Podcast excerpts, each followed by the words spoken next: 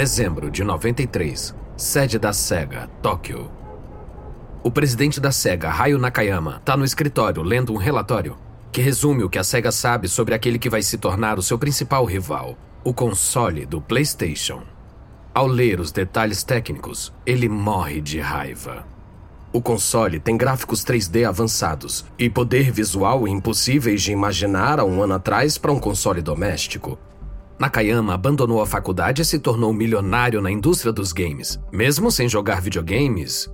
Mas ele é muito competitivo. Ele está obcecado há anos com a ideia de vencer a Nintendo. Mas à medida que lê o relatório, ele sente uma ameaça ainda maior se aproximando. Irritado, Nakayama liga o intercomunicador para falar com sua secretária. Ele grita uma ordem para ela. Fala para a equipe inteira de desenvolvimento ir para a sala de reunião agora mesmo. Se estiverem em outras reuniões, tire eles de lá. Por anos, a SEGA comeu poeira da Nintendo.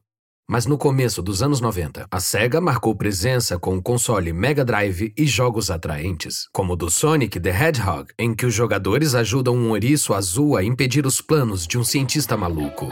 O Sega Genesis agora vem com o Sonic the Hedgehog. Tudo pelo precinho de 149 dólares. Para surpresa de todos, a SEGA fez o que parecia impossível.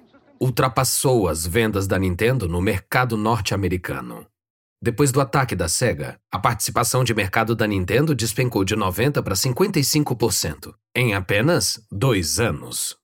Agora, Nakayama quer acabar com a Nintendo com seu novo console, o Sega Saturn. Mas parece que a Sony e seu maldito PlayStation podem pôr a perder tudo que ele levou anos para construir. Quando Nakayama entra na sala de reunião, cerca de 40 engenheiros que desenvolveram o console Sega Saturn Esperam nervosos. Geralmente, Nakayama tem uma expressão neutra, mas hoje está visivelmente nervoso. Seus olhos castanhos brilham de raiva enquanto ele anuncia. Acabei de ver o que o PlayStation pode fazer. E adivinhem, o Saturn nem se compara. Não dá para lançar o que vocês fizeram.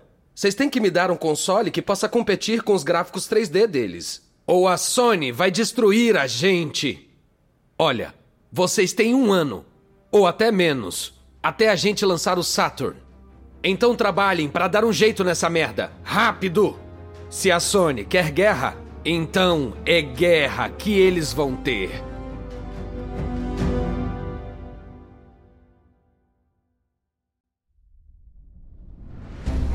Da Wondery. Esse é o Guerras Comerciais. Sou Lucas Soledade.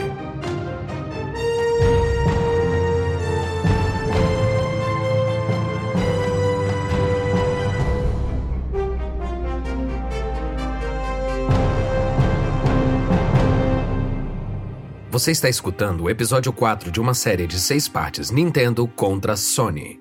É hora do jogo. Estamos em 22 de novembro de 1994.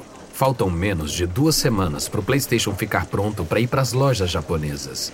E a sede da Sony Computer Entertainment está agitada.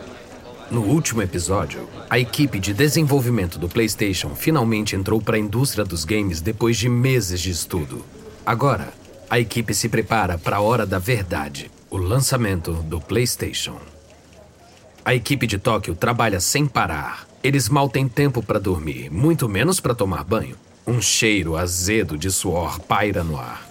Ken Kutaragi, o pai do PlayStation, corre de reunião em reunião para garantir que o console tenha uma viagem tranquila das fábricas da Sony para as lojas japonesas. Mas no meio das reuniões estratégicas, um colega entra correndo na sala. Kutaragi, tá aqui! Todo mundo congela. Kutaragi pula da cadeira e corre até o colega. Uma multidão se reúne em volta de uma mesa no meio do escritório. Kutaragi se espreme entre todos para chegar à frente. Sobre a mesa, ele vê o que todo mundo estava esperando a manhã inteira. Não, não é um PlayStation da Sony. É um Sega Saturn. O console ainda está na caixa, recém-comprado de uma loja de eletrônicos próxima dali. O Saturn começou a ser vendido no Japão poucas horas antes e já está vendendo muito rápido. Enquanto o console anterior da Sega, o Mega Drive, foi um sucesso retumbante na Europa e na América do Norte, ele foi desdenhado no Japão. Mas dessa vez era diferente. Em todo o Japão, fãs de videogames estão fazendo fila para pôr as mãos no novo console da Sega. E nesse novo console tem um jogo chamado Virtua Fighter. Há um ano, o Virtua Fighter era o jogo mais famoso dos fliperamas, uma marca na evolução dos videogames saindo de gráficos de 2D para 3D. Seus grandes jogadores em 3D não se pareciam nada com os jogadores já vistos antes. Os jogadores eram ágeis e eram rápidos como lutadores de artes marciais reais. Pânico toma conta da Sony como uma corrente elétrica. Em menos de um ano, a SEGA tinha desenvolvido um console que poderia processar gráficos 3D duas vezes mais rápido que o PlayStation. O Saturn promete levar a diversão dos fliperamas para dentro de um console doméstico. Os funcionários da Sony trocam olhares tipo: E agora, gente? Então, todos se voltam para Kutaragi. E aí? O que estamos esperando? Vamos abrir essa coisa para ver o que tem dentro. Kutaragi abre o Saturn e vira ele de cabeça para baixo. Ele revira o bolso e pega uma chave de fenda para começar a desparafusar a carcaça de plástico da parte externa do console. Os engenheiros desconectam os cabos de fita, a fonte de energia e removem a chapa de metal cobrindo a principal placa de circuito. O Sega Saturn está dissecado diante deles, e agora a equipe da Sony pode ver o que a Sega fez na pressa de competir com o PlayStation. E não é nada bonito. A principal placa de circuito está cheia de inúmeros microchips e microprocessadores. Kutaragi se aproxima para ver melhor. Uau! São muitos componentes. São quantos microprocessadores? O engenheiro faz uma conta rápida. Um, dois, três. Não, quatro. Kutaragi concorda. Bom, isso explica a capacidade 3D, mas quatro processadores? É o pior pesadelo de um programador. Deve ter sido difícil fazer os quatro trabalhar em sincronia. Os engenheiros da SEGA podem ter criado um console capaz de ultrapassar o PlayStation, mas Kutaragi sabe que a construção do console pode sair cara para a SEGA. É, que bagunça! Tantos chips, tantos cabos. Deve ser difícil de fabricar. Com um design desses, a SEGA não tem muito espaço para cortar os custos de produção. Kutaragi fez questão de garantir que o PlayStation seria fácil de produzir em massa. E para isso foi importante condensar quase tudo num único microprocessador. Isso foi difícil de fazer e caro, mas a relativa simplicidade do design do PlayStation poderia ser um grande trunfo. Quanto mais PlayStations a Sony produzir, menor vai ser o custo de produção por unidade. Já o Saturn, rápido de fabricar, mas com um design complexo, deixaria a SEGA sem chance de cortar custos. Kutaragi olha para sua equipe e sorri. Bom, pelo menos a gente sabe que tem vantagem do custo contra a SEGA. É uma ótima notícia. Foi divertido. Mas tá na hora de voltar pro trabalho. Falta menos de 12 dias até o PlayStation ser lançado. Vamos lá. Os engenheiros voltam rapidamente ao trabalho, deixando o Sega Saturn para trás, como uma carcaça de um animal mecânico. 2 de dezembro de 94 a noite antes do lançamento do PlayStation no Japão. Apelidado de Cidade dos Eletrônicos, o bairro de Akihabara é o centro geek de Tóquio, com as ruas cheias de lojas eletrônicas, fliperamas e lojas de mangás. No meio de tudo isso tá Laux, com sete andares cheios de eletrônicos, videogames, bonecos colecionáveis e muito mais. Está fechada a noite, mas do lado de fora, uma fila começa a se formar. A primeira pessoa chega às 8 da noite. Logo chegam mais pessoas. Elas passam a noite acampando do lado de fora da loja, esperando com paciência sob as luzes do bairro. Com o nascer do sol em Tóquio, a fila na porta da Laux continua a crescer. E quando a loja finalmente abre, centenas de pessoas entram correndo. A expectativa pelo PlayStation tem crescido há meses na mídia só se fala do iminente confronto entre os consoles PlayStation e o Sega Saturn. Estimuladas pela equipe de relações públicas da Sony, as matérias dão a impressão de que a Sony é uma empresa consolidada no mundo dos videogames. E não a novata que é. Propagandas em jornais e revistas são corajosas em afirmar que a Sony vai vender um milhão de PlayStations. A Sony está esbanjando dinheiro com anúncios na TV também. Cenas rápidas de jogos para PlayStation, como a alucinante corrida 3D da Namco, o jogo Ridge Racer. Também lançam propagandas estranhas. Em uma delas, trabalhadores uniformizados em salas sombrias batem nas mesas, pedindo o novo console da Sony em uníssono.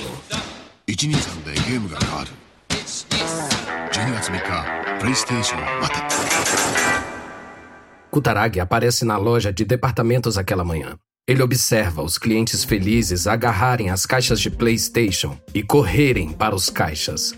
Ele fica animado. Para guardar o momento, ele pega uma câmera fotográfica usando uma camisa do PlayStation. Ele anda pelo bairro sorrindo enquanto tira as fotos. Tira foto das pessoas em fila para pagar seus PlayStations, das prateleiras cheias de caixas de PlayStation de clientes sorrindo quando saem das lojas carregando seus novos consoles da Sony. Ao meio-dia, o estoque de PlayStation esgota nas lojas do Japão. O lançamento do PlayStation é um sucesso retumbante, um produto tão popular a ponto de não ter o suficiente para a demanda de PlayStation. Cansados, exaustos, a equipe da Sony Computer Entertainment finalmente tem uma boa noite de sono e uma chance para tomar banho.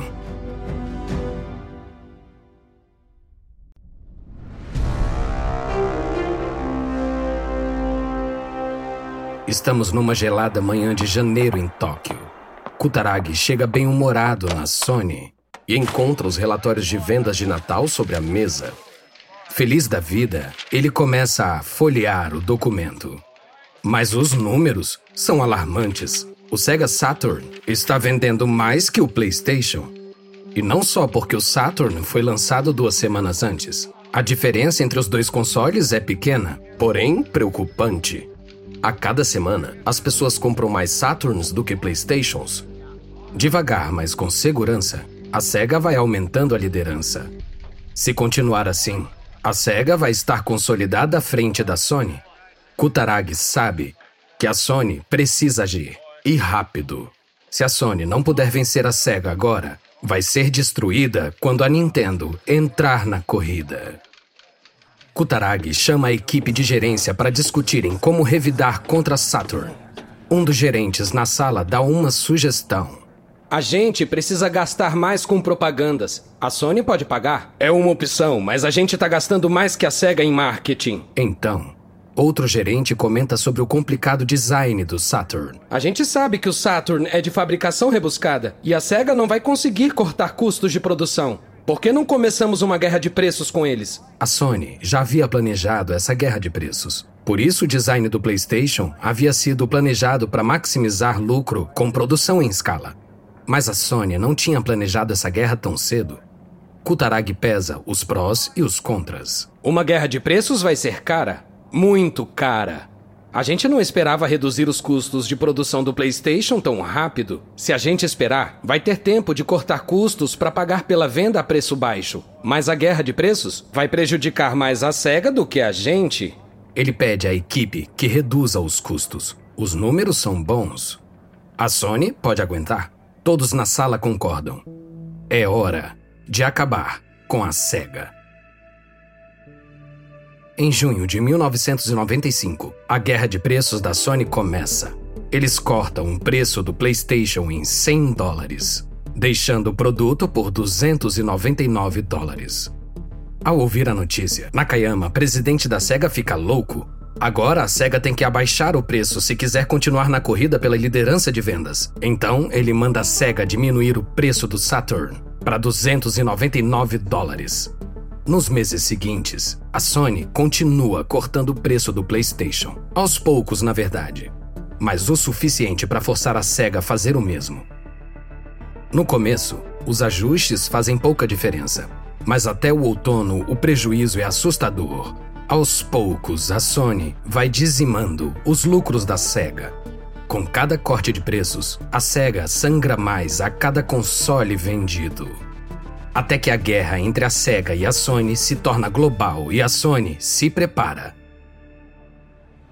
11 de maio de 95. Está acontecendo a feira anual de videogames E3. Milhares de pessoas da indústria dos jogos estão na feira fazendo networking no centro de convenções de Los Angeles, mas todos falam da mesma coisa. O confronto entre a Sony e a Sega nos Estados Unidos. A tensão está no ar. Espera-se que o PlayStation e o Sega Saturn cheguem às lojas dos Estados Unidos antes do fim do ano.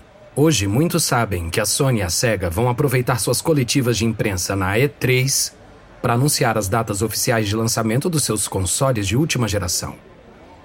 Mas o que eles não sabem é que ambas empresas têm planos secretos de ataque.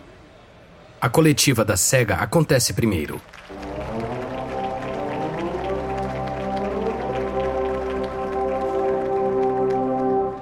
No palco está Tom Kalinske, o diretor da SEGA nos Estados Unidos, de aparência imperturbável e gosto por gravatas de cores berrantes, Kalinske já é uma lenda na indústria de brinquedos e jogos.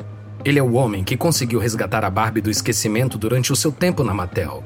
Ele é o cara que, contrariando as probabilidades, fez o Mega Drive da Sega vender milhões nos Estados Unidos. Hoje, Kalinske está preparado para tirar o PlayStation dos trilhos antes mesmo que chegue ao país. Depois de um discurso, Kalinske dá a notícia que todo mundo estava esperando. Fico feliz de dizer que nosso novo console, o Sega Saturn, vai ser vendido nos Estados Unidos a partir de. Kalinske faz uma pausa e todos prendem a respiração por um momento. A partir de agora? Isso. Vocês escutaram bem? O Saturn está à venda exatamente agora em lojas selecionadas pelo país por 399 dólares.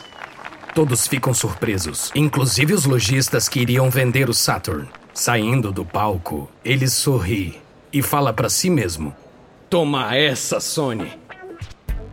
Responder a cega fica nas mãos de Olaf Olafsson, um alto e jovem diretor islandês da Sony América que também é escritor.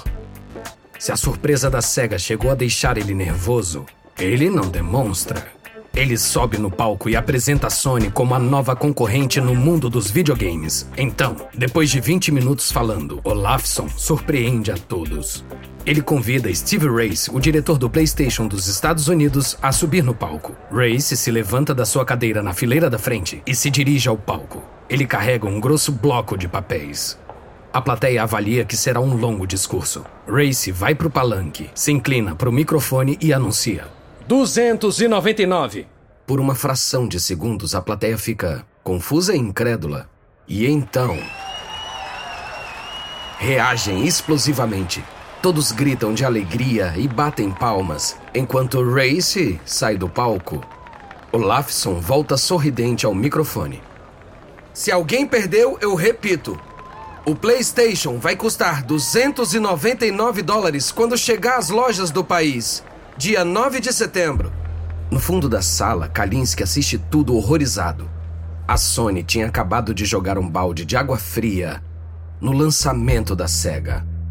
Ele tinha certeza que a Sony ia começar uma guerra de preços nos Estados Unidos, mas desde o primeiro dia, a SEGA não tinha imaginado que a Sony iria sacrificar os lucros que poderia fazer com os primeiros clientes, que topariam pagar mais para não perder as novidades do console. Mas a Sony não se importava. Eles queriam fatia de mercado.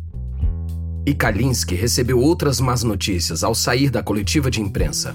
Ele não tinha contado aos lojistas sobre o lançamento surpresa do Saturn, e eles não só ficaram irritados, como pediram explicações. Um lojista da KB Toys vê Kalinski vai falar com ele nervoso. Você nos deixou fora do lançamento do Saturn? Somos a segunda maior cadeia de lojas de brinquedos? Olha, eu tenho um plano. Não, não começa. Nem vem com as suas desculpas. Não tem como a gente estocar o Saturn nas nossas lojas agora.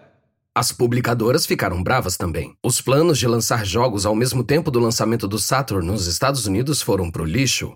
E as distribuidoras e os lojistas são importantes para o sucesso da SEGA. A SEGA levou anos para ter a confiança dos lojistas e dos desenvolvedores de jogos. Mas em questão de horas, tudo foi por água abaixo. À margem da briga entre Sony e SEGA, a Nintendo observa em silêncio. Apesar do interesse, a Nintendo tem mantido segredo sobre o seu novo console, o misterioso Nintendo 64. Tudo o que se sabe é que o novo console vai ser lançado no próximo ano e que vale a pena esperar. Nos meses seguintes, o Saturn passa dificuldades. As lojas oferecem espaço limitado nas estantes e muitos jogadores decidem esperar o console mais barato da Sony. A Sega não quer fazer um corte no preço ainda, mas as vendas são baixas, muito baixas. Em outubro, menos de seis meses depois do lançamento do Saturn, a Sega sabe que não tem escolha. A empresa abaixa o preço do console para, sim, 299 dólares. Mas então, a Sony já triunfava. A TV mostra o PlayStation toda hora. A Sony está gastando milhões em comerciais chamativos e extravagantes para ganhar a geração X criada com a Nintendo e MTV. A gente tem boas e más notícias. A boa notícia é que esses jogos acertam o alvo. A má notícia é que você é o alvo. Você não tá pronto para isso.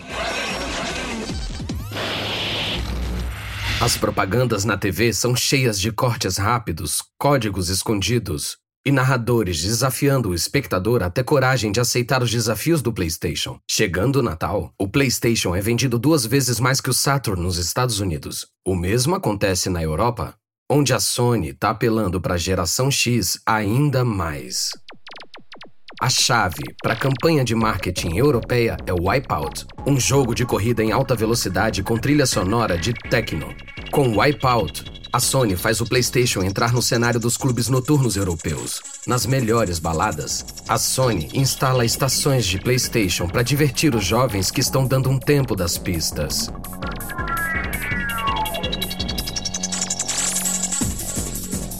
Nos festivais de música, a empresa distribui cartões com o logo do PlayStation. Os cartões servem como ótimas piteiras para baseados. A Sony declara que os cartões seriam para dispensar chiclete, mas ninguém acredita. Chiclete é uma coisa, mas daí a Sony tenta publicar um anúncio de revista que mostra um casal jovem com o nariz sangrando. Supostamente seria o efeito de jogar o Wipeout